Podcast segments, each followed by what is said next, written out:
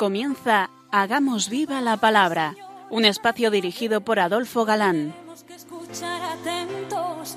En tu palabra, Jesús, está el mensaje, el del amor, el de andar despiertos. Cuando no tenga sentido la tristeza, en nuestra historia andemos como ciegos. En tu palabra hallaremos la fuerza que nos levante y llene de sosiego. Ojalá comprendamos tu palabra. Ojalá practiquemos tu palabra. Ojalá nos envuelva tu palabra. Ojalá nos transforme. Hola amigos, un día más nos acercamos a la palabra de Dios, que como sabemos es viva y eficaz, fiel a nuestra cita quincenal. Con todos vosotros, aquí estamos de nuevo, Adolfo, y Katy, dispuestos a pasar esta hora en vuestra compañía. Bienvenido a nuestro programa Hagamos viva la palabra. Paso a paso hemos llegado a la última emisión del ciclo de programas dedicado al Evangelio según San Mateo. Estamos en plena pasión de Jesús. Y el último día dejamos a Jesús ante Pilato y el pueblo pidiendo la muerte de Jesús.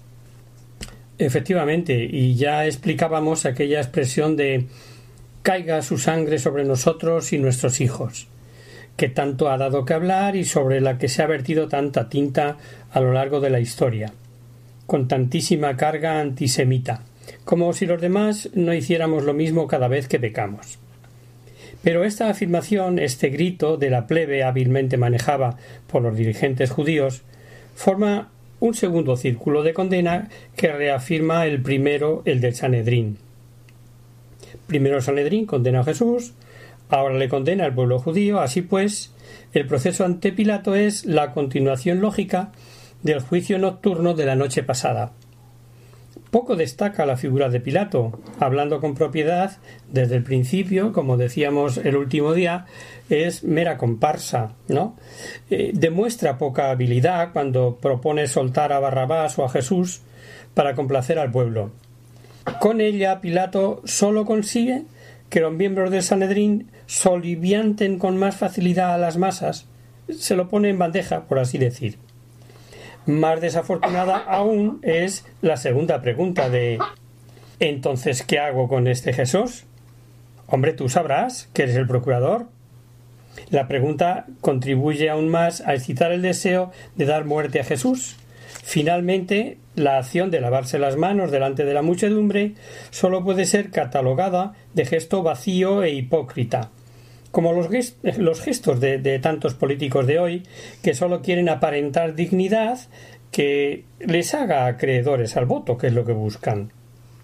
Cabe desde luego aplicar estas observaciones al curso de los acontecimientos tal como aquí se describen, pero al mismo tiempo muestran que el relato tiene una finalidad distinta de la de registrar históricamente unos hechos. La culpa de los judíos en la muerte de Jesús ha de quedar clara de modo que no deje lugar a dudas, o eso pretende Mateo. Y esto se explica por la situación hostil, incluso de persecución, en que después del año 70 se encontraba el cristianismo naciente ante el judaísmo en la época en que se escribe este Evangelio. Es por ello también por lo que el evangelista apostilla expresamente dos veces el nombre de Jesús añadiendo al que llaman el Cristo. La condena se dicta con claro conocimiento y plena conciencia, aunque Pilato, como hemos dicho, se autoesculpa y dice que es inocente de esta sangre, como si eso valiera.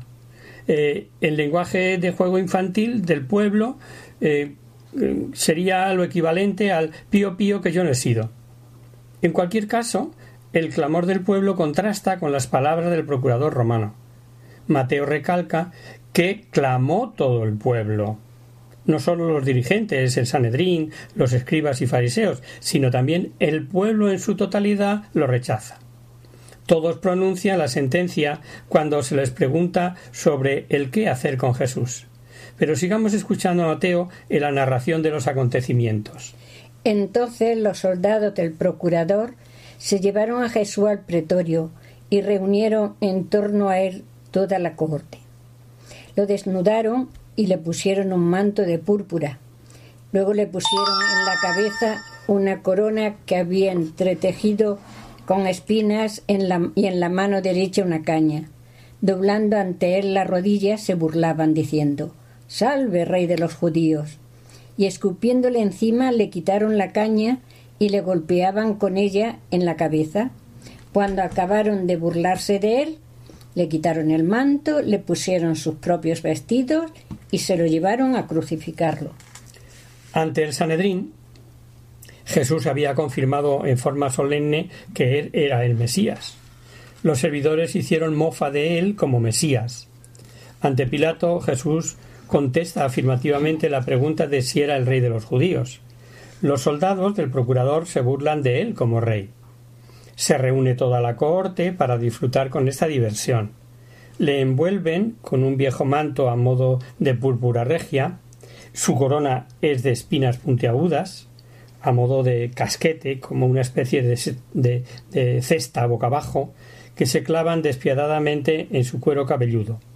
Y como cetro le dan una caña que en ocasiones solía usarse para castigar a los desobedientes.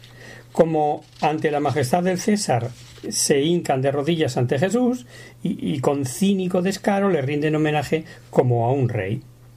Aquí descubrimos la maldad del corazón humano, pero también el verdadero carácter del reino de Jesús, que no es un reino de este mundo. Jesús experimenta en su persona la caricatura de un reino de este mundo. En realidad Jesús es rey, soportando precisamente esta humillación en silencio y ejerce su soberanía sirviendo. Su deseo de servir es tan radical que llega a tomar sobre sí las humillaciones, burlas de, le que, eran, de le, que le hacen objeto.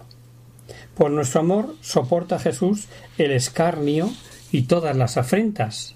Para mucha gente sufre el dolor causado por las heridas de la corona de espinas y el tormento de la flagelación. Pero hay un dolor que va más allá del pecado de todos que se manifiesta en su cuerpo, y que setecientos años antes había descrito Isaías con pasmosa fidelidad. Ha crecido ante nosotros como una humilde planta, como una raíz en tierra árida. No tiene apariencia ni belleza. Le hemos visto, y nada hay que atraiga nuestros ojos. Desprecio y el desecho de los hombres, varón de dolores, y que sabe qué es padecer, como a un hombre ante quien nos cubrimos el rostro, lo desestimamos y no hicimos ningún caso de él.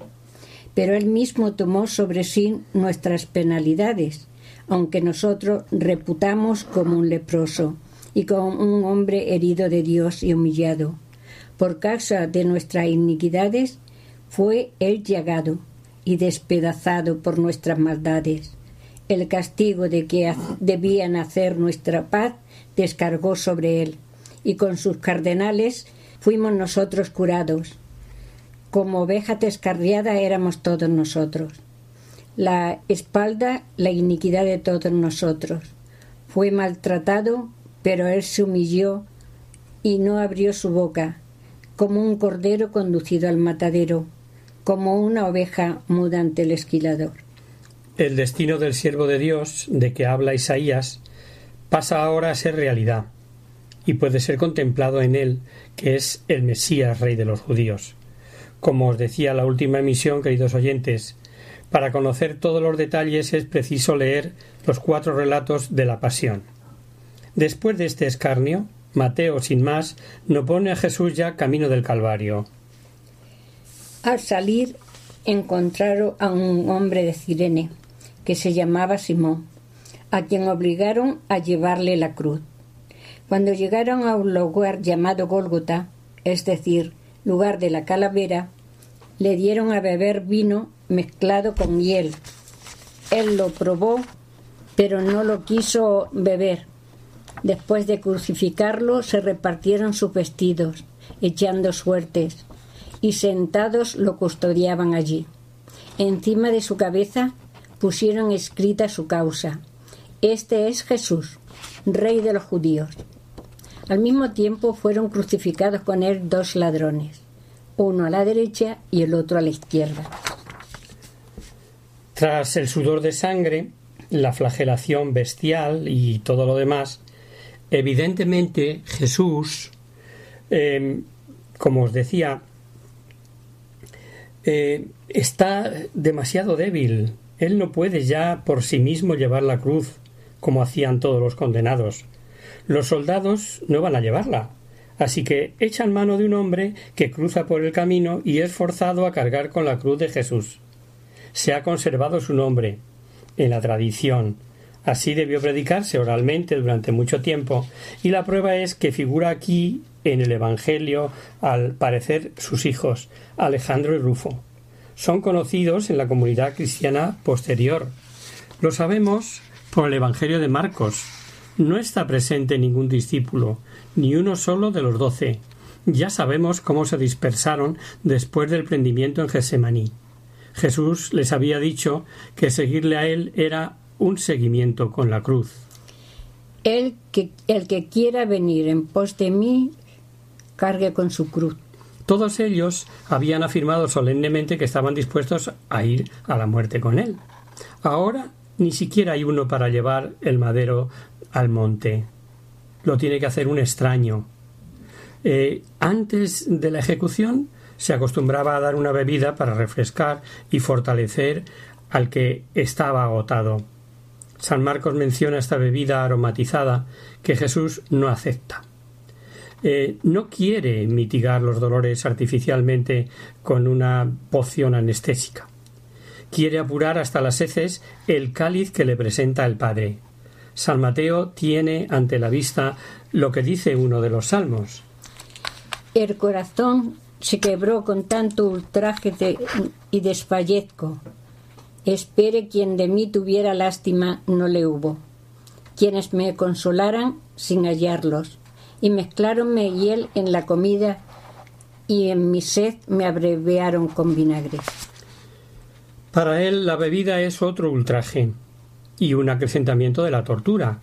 Si nos damos cuenta, se describe la crucifixión con una exactitud propia casi de un eh, protocolo notorial. Los soldados llevan a cabo su obra habitual de modo expeditivo y sin alterarse. Reparten entre sí pues los escasos bienes del ejecutado, solo unos pocos vestidos. Y después del trabajo se sientan y vigilan. Tuvieron que clavar en el madero un rótulo con el nombre y la causa de la ejecución. Todo como estaba estipulado. Al mismo tiempo son ejecutados dos delincuentes, a su derecha y a su izquierda. Y aunque Pilato no encontró nada malo en Jesús, y tampoco había admitido la acusación de los judíos, con todo había tomado muy en serio la afirmación de que Jesús era rey de los judíos. Y ahora este título está en la cruz como causa de su muerte. De la confusa información judicial ante el juez romano se podía sacar un solo título, que incluso desde el punto de vista de la potencia ocupante pudiera tener validez como causa digna de su muerte. Es el relato estricto, llano y de una concisión difícilmente superable. Solamente menciona los hechos. El dictamen del incrédulo se separa del dictamen del creyente al determinar lo que significan estos hechos. La crucifixión era la manera más cruel y afrentosa de ejecutar esta desde toda la antigüedad. No podía aplicarse a los ciudadanos romanos. Ser crucificado era lo más ignominioso que podía ocurrir a un hombre. Y en aquel mundo y en aquella sociedad romana, los seguidores de Jesús deben anunciar a un crucificado como Mesías. En eso consiste el mayor escándalo, una provocación para todos los que deben creer en Jesús. Así lo ha experimentado San Pablo en sí mismo, que además de judío era ciudadano romano y lo ha expresado de un modo insuperable, cuando habían reconocido la sabiduría de Dios en la necedad de la cruz. Así, mientras los judíos piden señales y los griegos buscan sabiduría, nosotros predicamos a un Cristo crucificado. Escándalo para los judíos, necedad para los gentiles, mas para los llamados, lo mismo judíos que griegos, un Cristo, fuerza de Dios y sabiduría de Dios. Porque la necedad divina es más sabia que la sabiduría de los hombres, y la debilidad divina más fuerte que la fuerza de los hombres. ¿Dónde está el sabio? ¿Dónde el letrado? ¿Dónde el filósofo de las cosas del mundo? ¿No convirtió Dios en necedad la sabiduría del mundo? Y porque el mundo mediante su sabiduría no conoció a Dios en la sabiduría de Dios, quiso Dios, por la necedad del mensaje de la predicación, salvar a los que tienen fe. Ahí están, por una parte, los judíos pidiendo señales y los griegos por otra buscando sabiduría. Pero nosotros predicamos a Cristo crucificado. Escándalo para uno, necedad para otros. Mas para los que han sido llamados tanto judíos como griegos, Cristo es poder de Dios y sabiduría de Dios. Y ahora Jesús, clavado ya a aquella cruz redentora, tiene que seguir escuchando los improperios de aquellos valientes contra quien indefenso no puede hacerles nada. Los que pasaban por allí lo insultaban, moviendo la cabeza y diciendo Tú, que, te, que destruyes el templo y en tres días lo construyes, sálvate a ti mismo. Si eres hijo de Dios y bajas de la cruz.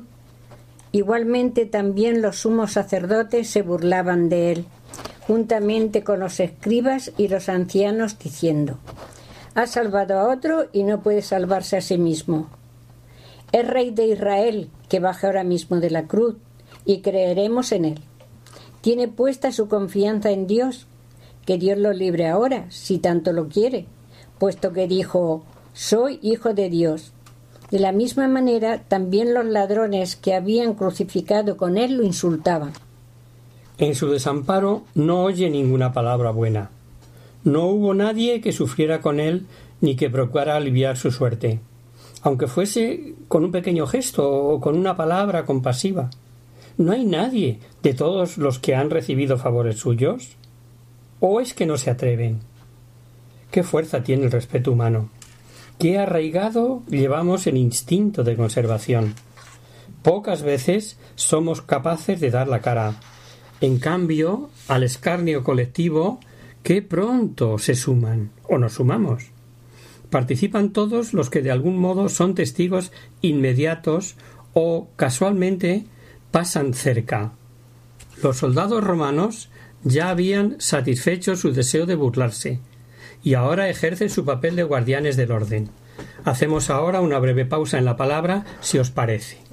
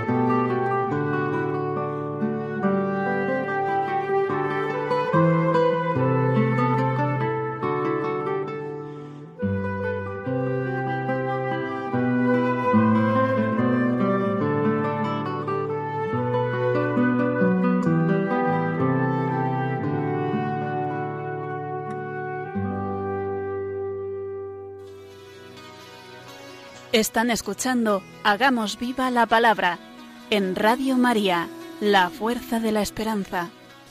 Amigos, de nuevo con vosotros trae el breve descanso musical.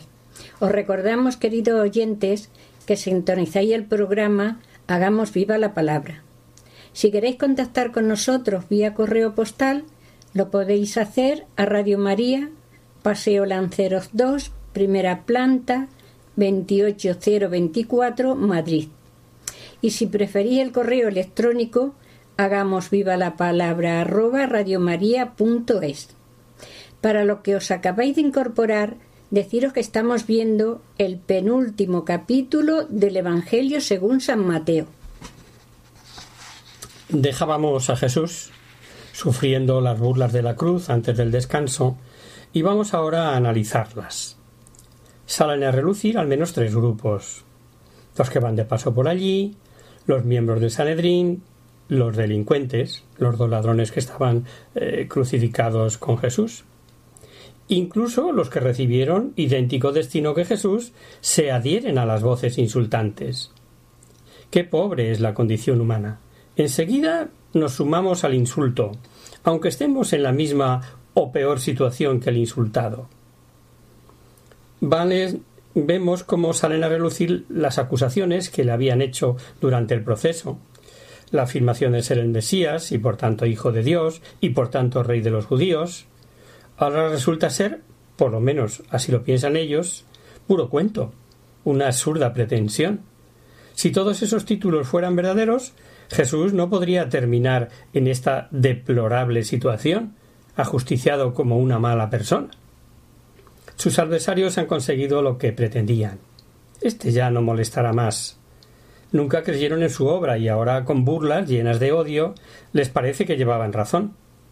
No han hecho caso de Moisés, tampoco harán caso de uno que regrese después de la muerte, que dirá Lucas. Los adversarios no han creído en las señales de Jesús, tampoco creerán si Jesús desciende de la cruz. La señal que les sorprenderá es la señal de Jonás, con la doble significación que el evangelista ha conservado. Como Jonás estuvo tres días en el vientre del cetáceo, así también el Mesías estará solamente tres días en el seno de la tierra. Y como Jonás fue enviado a la ciudad de Nínive como señal de su destrucción, así también el Hijo del Hombre aparecerá para esta generación como señal del juicio y ahí no habrá burlas, sino que será el momento de dar cuentas. Desde la hora sexta quedó en tinieblas toda aquella tierra hasta la hora nona. Hacia la hora nona exclamó Jesús con voz potente: Elí, Elí, lema sabachthani. Esto es: Dios mío, Dios mío, ¿por qué me has desamparado? Algunos de los que estaban allí decían al oírlo: Este está llamando a Elías. Y uno de ellos corrió enseguida a tomar una esponja la empapó en vinagre y poniéndola en la punta de una caña le daba de beber. Pero los demás dijeron Déjalo, vamos a ver si viene Elías a salvarlo. Entonces Jesús, gritando de nuevo con voz potente, exhaló el espíritu. Jesús ha sido dejado solo por los hombres y entregado a la burla de todos, pero ha permanecido en unidad con el Padre. De ella ha vivido Jesús y por ella ha efectuado su obra. Jesús ha renovado esta unidad en las horas nocturnas de la oración. Le ha conducido la voluntad del Padre. Jesús ha abrazado esta voluntad con amor y la ha convertido en propia, en su voluntad. Con estos conocimientos y con esta voluntad Jesús fue a la pasión. Ahora con este grito parece que se rompe la unidad entre el Padre y Hijo. ¿Le ha abandonado el Padre en manos de los hombres y le ha retirado su amor? En absoluto. Jesús fue herido por esta dolorosísima experiencia de la vida humana, tanto en su aspecto físico como psíquico, y hasta el extremo. Y llegado aquí, ora, reza, tanto en Getsemaní como ahora en la cruz. Más que recitar, grita el Salmo 22. Eso lo sabemos porque Jesús nunca se dirige al Padre como Dios mío, sino que le llama Padre o Abba, Papaito. Esta plegaria es una oración de confianza y no de desesperación, en el trance más extremo, el orante del Salmo 22 pide el único consuelo y apoyo. Dios mío, Dios mío, ¿por qué me has abandonado? Mas yo soy un gusano y no un hombre, el baldón de los hombres y desello de la plebe. Todos los que me ven de mí se mofan, hacen muecas con los labios y menean la cabeza. Confía en el Señor, pues que Él lo libre, que lo salve, si es cierto que lo ama. No estés lejos de mí, que estoy atribulado. No te alejes de mí, pues no tengo quien me ayude. Ha llegado la tribulación que se expresa en este sonido angustioso, pero un gemido que sabe a quién se dirige y que sólo en Dios puede encontrar ayuda. Oh Dios mío, yo te llamo de día y no me oyes, de noche y no me atiendes. Pero tú habitas en el santuario, tú, gloria de Israel, en ti esperaron nuestros padres, esperaron y tú los liberaste. A ti clamaron y se vieron salvos. En ti esperaron y no fueron confundidos. Jesús muere dando un grito con voz potente. Para esta última voz de su boca no hay otras palabras que le sean adecuadas. Es el clamor de la más profunda necesidad, el cual se dirige a Dios, que puede salvarle, como dice la carta a los hebreos. Es el grito de horror de la criatura triturada, que solamente puede manifestarse con este medio y ya no es capaz de proferir palabras. ¿O es el grito del vencedor que ha concluido su obra, que le había sido encomendada? Es un clamor que quiere decir que esta vida no se va extinguiendo apaciblemente ni fluye despacio, sino que una vez más se concentra y consuma en un grito tremendo? Los evangelistas sólo nos han informado del hecho. Para nosotros queda la reflexión ante este misterio de dolor real, porque es dolor real, que Cristo pasó por mis pecados. A esta lectura escueta de Mateo, San Lucas añade que Jesús con voz potente pronunció las siguientes palabras Padre, en tus manos encomiendo mi espíritu. ¿Veis? Aquí sí le llama Padre. Y el evangelista San Juan dice que antes de entregar su espíritu, antes del último suspiro, dice Todo se ha cumplido. No sabemos nada más sobre los hechos, pero por medios humanos es muy poco lo que se puede comprender de la muerte, así como de la resurrección de Jesús para la vida. Ambos acontecimientos están sumergidos en el misterio de Dios, y sólo pueden ser aceptados con obediencia de fe silenciosa. Sigue diciendo Mateo. Y al momento el velo del templo se rasgó en dos de arriba abajo. La tierra tembló y las rocas se hendieron. los sepulcros se abrieron y muchos cuerpos de los santos ya muertos resucitaron. Y saliendo de los sepulcros después que él resucitó, entraron en la ciudad santa y se aparecieron a muchos. Cuando el centurión a los que con él estaban custodiando a Jesús sintieron el terremoto y lo que pasaba, quedaron sobrecogidos de espanto y decían, realmente es el Hijo de Dios. El velo del templo se rasgó en dos, de arriba abajo, y era un velo grueso, de gran tamaño. Ha acabado la antigua alianza para comenzar una nueva en la sangre del Cordero Inmaculado que es Jesús.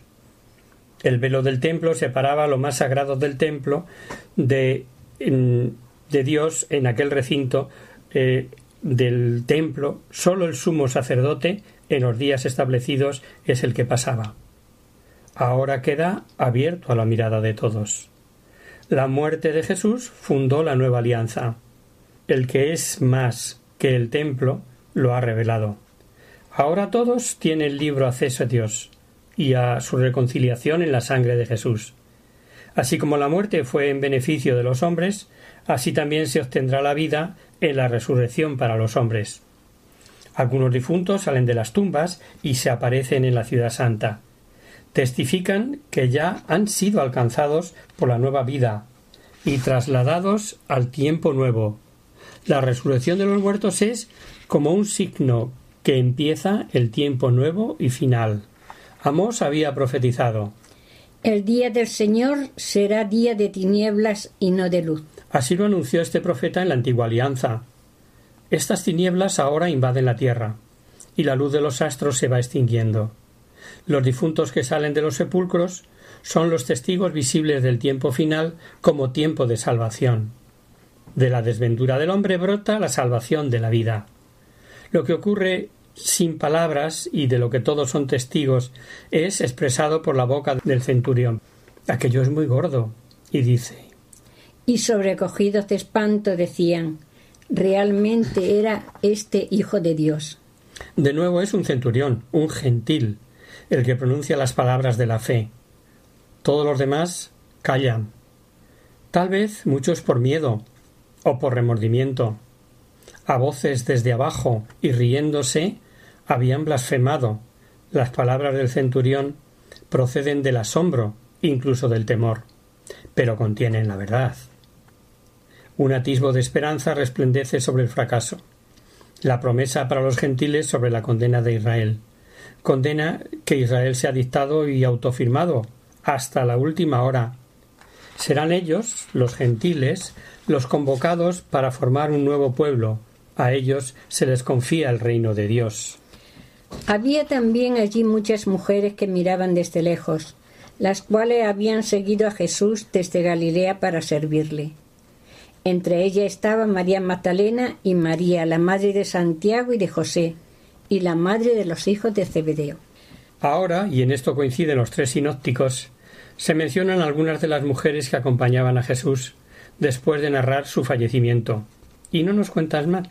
En San Juan, sin embargo, que escribe mucho más tarde, se nos dan detalles más precisos, como que el propio evangelista fuera testigo con las mujeres de la muerte del Maestro, que le fuera encomendado el cuidado de su madre, la madre de Jesús, que desde entonces vivió con él.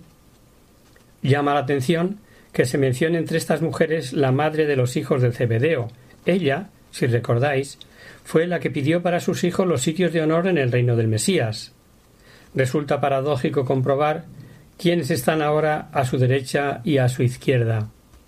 Los hijos habían afirmado solemnemente que podían beber el cáliz que el mismo Jesús tenía que beber.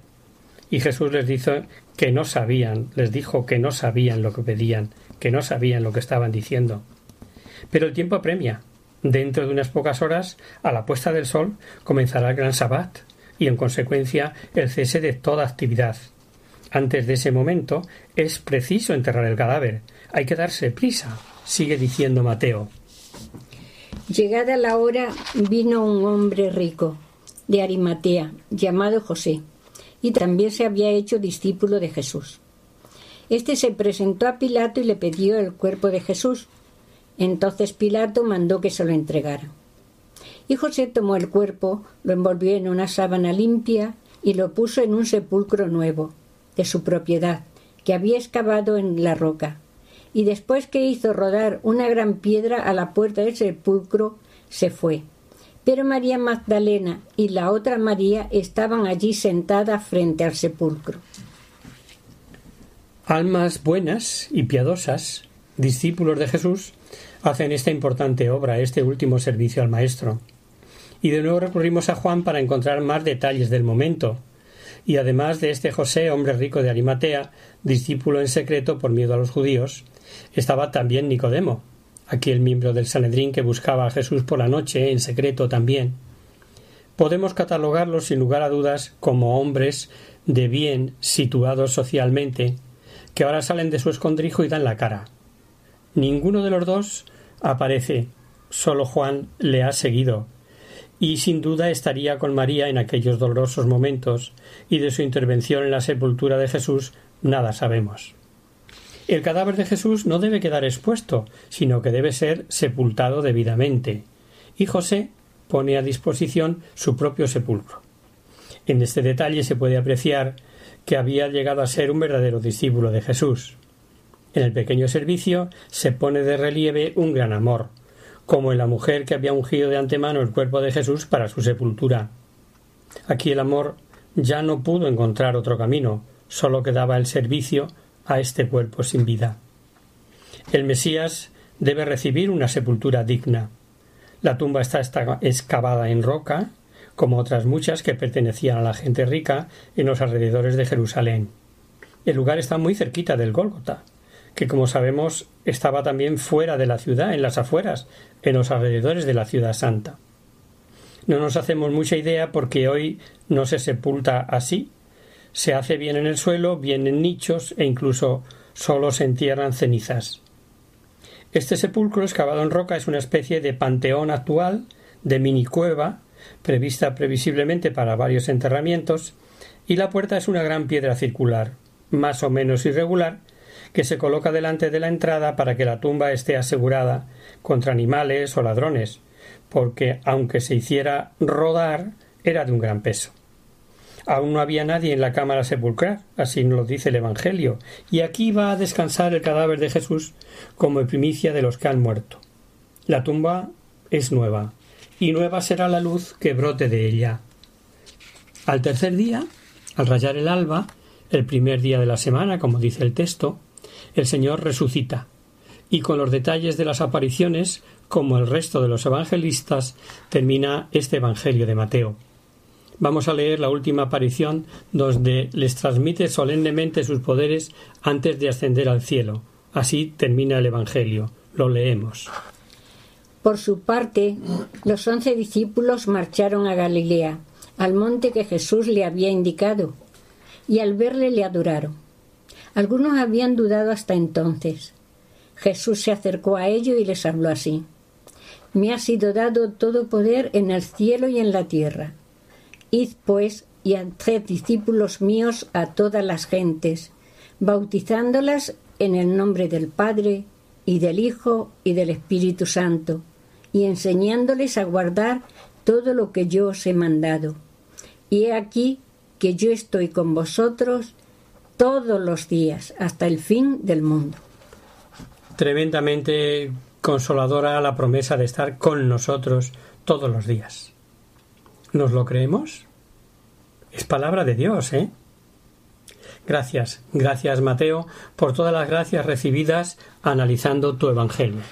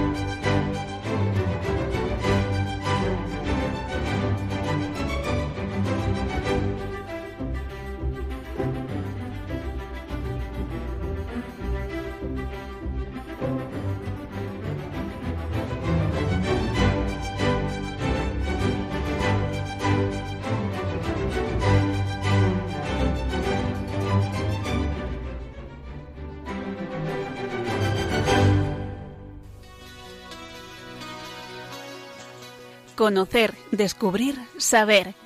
En Hagamos Viva la Palabra.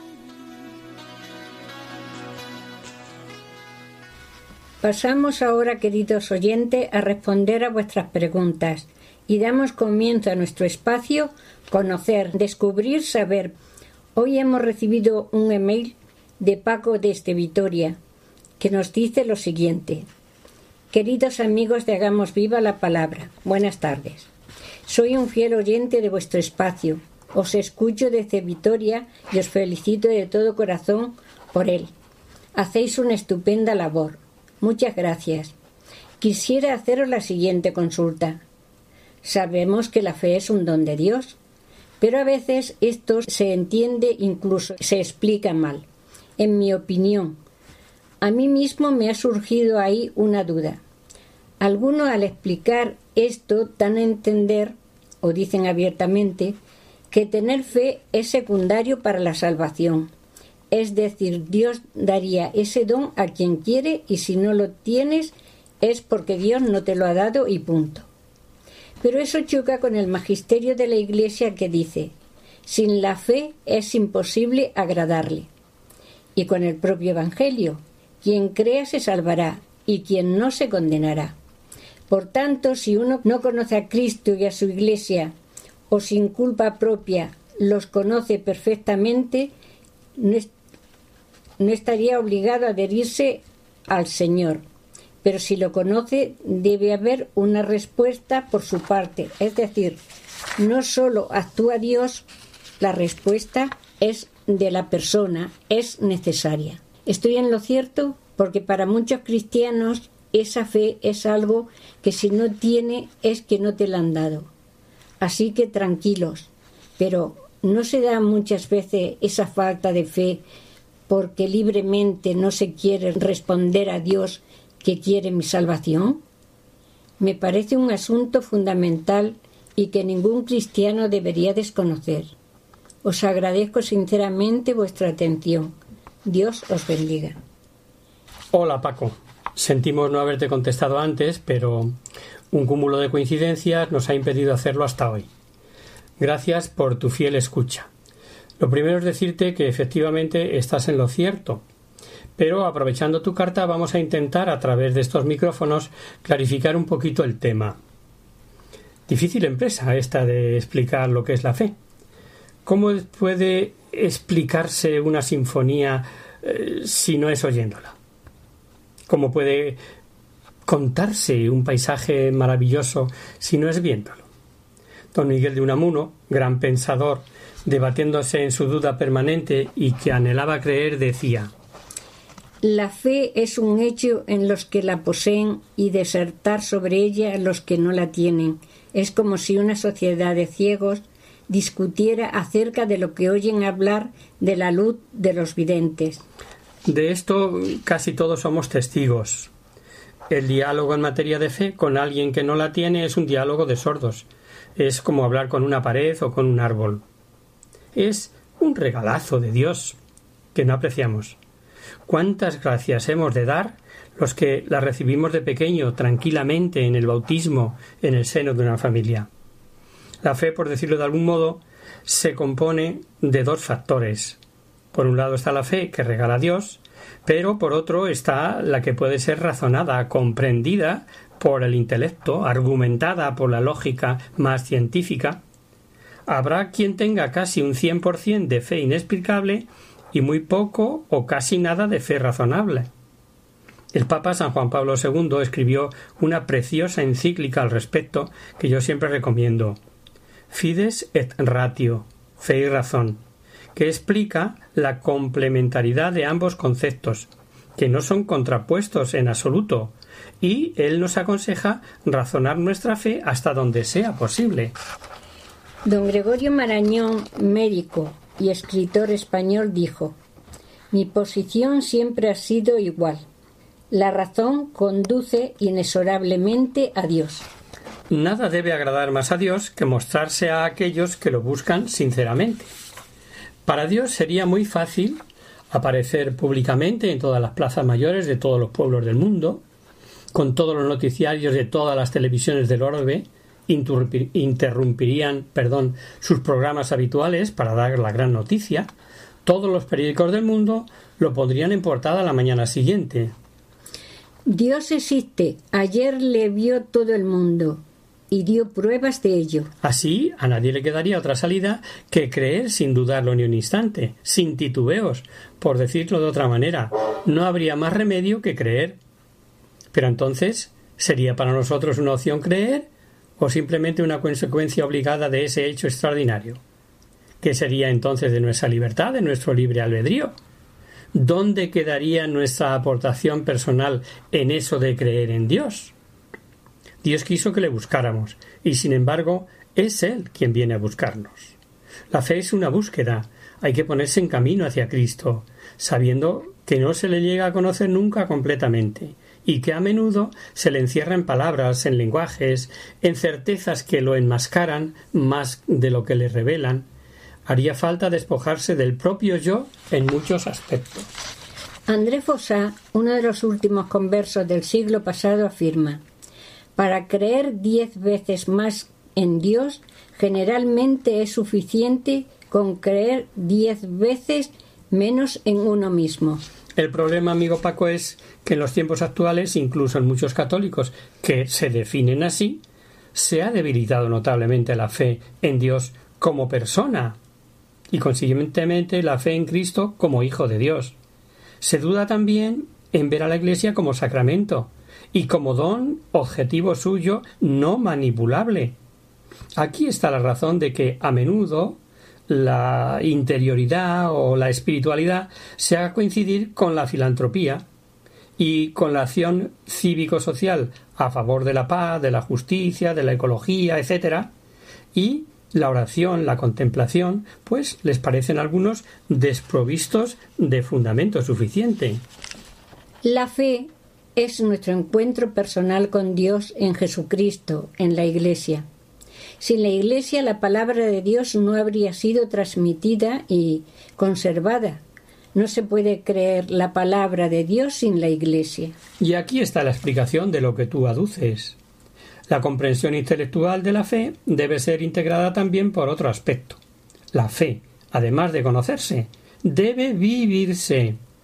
En el Nuevo Testamento eh, mismo, pues una fe que brotara únicamente del conocimiento se rechazaría como perversión, por ejemplo, según la carta de Santiago, donde dice que hasta las fuerzas demoníacas conocen al Dios único.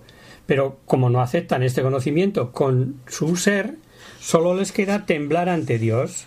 Solo puede traerles castigo y no salvación. ¿Tú crees que hay un solo Dios? Haces bien. También los demonios lo creen y tiemblan. ¿Quieres saber tú, insensato, que la fe sin obra es estéril? Cuando Dios eh, nos dirige su palabra, no anuncia algún dato sobre cosas o sobre terceras personas, eh, no nos comunica algo sino que se nos comunica a sí mismo, a Jesús, como verbo insuperable con quien Dios se comunica a sí mismo. De este modo la palabra de Dios exige una respuesta que debemos dar y que dar con toda nuestra persona. La realidad de Dios no la capta quien se limita a considerar su palabra y su verdad sólo como objeto de investigación neutra. La manera de acercarse a Dios como Dios es únicamente la adoración, debemos eh, decidirnos conscientemente a querer ser cristianos que profesan su fe y a tener la valentía para distanciarnos, si fuera necesario, de nuestro ambiente. Una condición necesaria para este testimonio decidido de vida cristiana es percibir y comprender por nuestra parte la fe como una ocasión estupenda de vida que trasciende las interpretaciones y la conducta ambiental. Debemos aprovechar cualquier ocasión para experimentar de qué manera la fe nuestra enriquece nuestra existencia, realiza en nosotros una fidelidad auténtica en la lucha por la vida, corrobora nuestra esperanza contra los ataques de cualquier clase de pesimismo o desesperación, nos empuja a evitar cualquier pesimismo y a comprometernos con reflexión por la justicia y la paz del mundo. La identidad cristiana exige el esfuerzo constante de formarse cada vez más, pues la ignorancia es el peor enemigo de nuestra fe. ¿Quién puede decir que ama de veras a Cristo si no se empeña en conocerlo mejor? Formación y espiritualidad, un binomio inseparable para quien aspira a llevar una vida cristiana comprometida de veras en la edificación y la construcción de una sociedad más justa y fraterna. Quedamos a tu disposición, querido Paco. Si precisas alguna aclaración, no dudes en volver a escribirnos. Y hasta aquí, queridos amigos, el programa de hoy. Os dejamos nuestra sintonía y os recordamos que si queréis dirigiros al programa para cualquier duda, aclaración o sugerencia, participando en el espacio de conocer, descubrir, saber, Estamos a vuestra total disposición y encantados de atenderos en la siguiente dirección. Radio María, Paseo Lanceros 2, primera planta, 28024, Madrid. O bien, si lo preferís, al correo electrónico hagamos viva la palabra arroba radiomaria.es. El próximo miércoles, como sabéis, está el programa del Padre Rubén Inocencio, que alterna con nosotros quien guarda tu palabra. Por tanto, nosotros nos encontraremos de nuevo dentro de 15 días, si Dios quiere. Con un programa que dedicaremos a hablar de nuestra Madre la Virgen María, dado que ya estamos en el mes de mayo, dedicado tradicionalmente a ella. Hasta el próximo día, amigos. Hasta dentro de 15 días.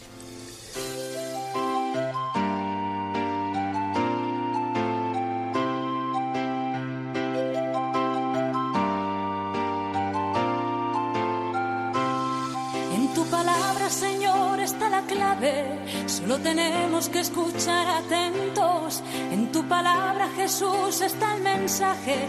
El del amor, el de andar despierto. Así concluye Hagamos viva la palabra con Adolfo Galán. Andemos como ciegos. En tu palabra y haremos la fuerza que nos levante y llene de sosiego. Ojalá